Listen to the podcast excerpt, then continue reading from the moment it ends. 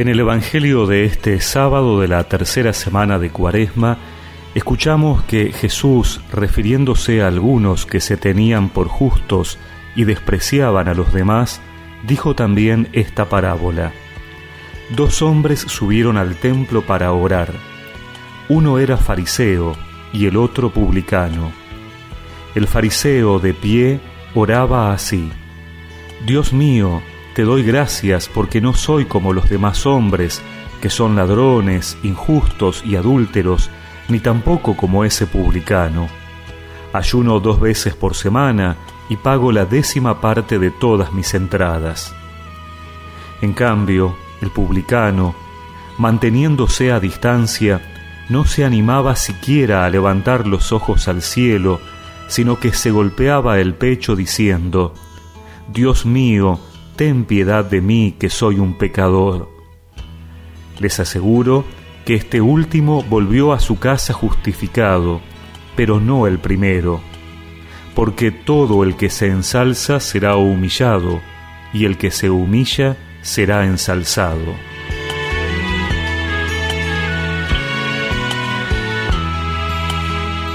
La parábola del fariseo y el publicano expresa magistralmente la postura de las dos personas. Jesús no compara un pecador con un justo, sino un pecador humilde con un justo satisfecho de sí mismo. El fariseo es buena persona, cumple como el primero, ni roba ni mata, ayuna cuando toca hacerlo y paga lo que hay que pagar, pero no ama a los demás. Está lleno de su propia bondad Jesús dice que éste no sale del templo perdonado, mientras que el publicano, que es pecador, pero se presenta humildemente como tal ante el Señor, sí es atendido. El que se enaltece a sí mismo será humillado. El que se humilla será enaltecido por Dios. El evangelista Lucas nos dice que Jesús dijo esta parábola por algunos que teniéndose por justos se sentían seguros de sí mismos y despreciaban a los demás. ¿En cuál de los dos personajes de la parábola de Jesús nos sentimos retratados? ¿En el que está orgulloso de sí mismo o en el pecador que invoca humildemente el perdón de Dios? El fariseo, en el fondo, no deja actuar a Dios en su vida, ya actúa Él. Somos de esos que, teniéndose por justos, se sienten seguros de sí mismos y desprecian a los demás?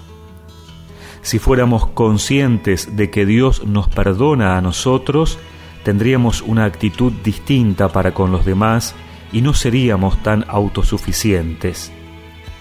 Podemos caer en la tentación de ofrecer a Dios actos externos de cuaresma, el ayuno, la oración, la limosna, y no darnos cuenta de que lo principal que se nos pide es algo interior. Por ejemplo, la misericordia, el amor a los demás. No se envanece mi corazón, en mi mirada soberbia no hay. No he pretendido grandes alcanzar corro tras sueños que brillen de más. Tengo mi alma en silencio y en paz. Soy como un niño en tus brazos dormir. Así mi alma descansa hoy en ti. Y recemos juntos esta oración. Te pido, Señor, poder presentarme ante ti reconociendo mis faltas humildemente para que tú actúes en mi corazón. Amén. Y que la bendición de Dios Todopoderoso, del Padre, del Hijo y del Espíritu Santo los acompañe siempre. Tengo mi alma en silencio y en paz. Soy como un niño en tus brazos dormir descansa hoy en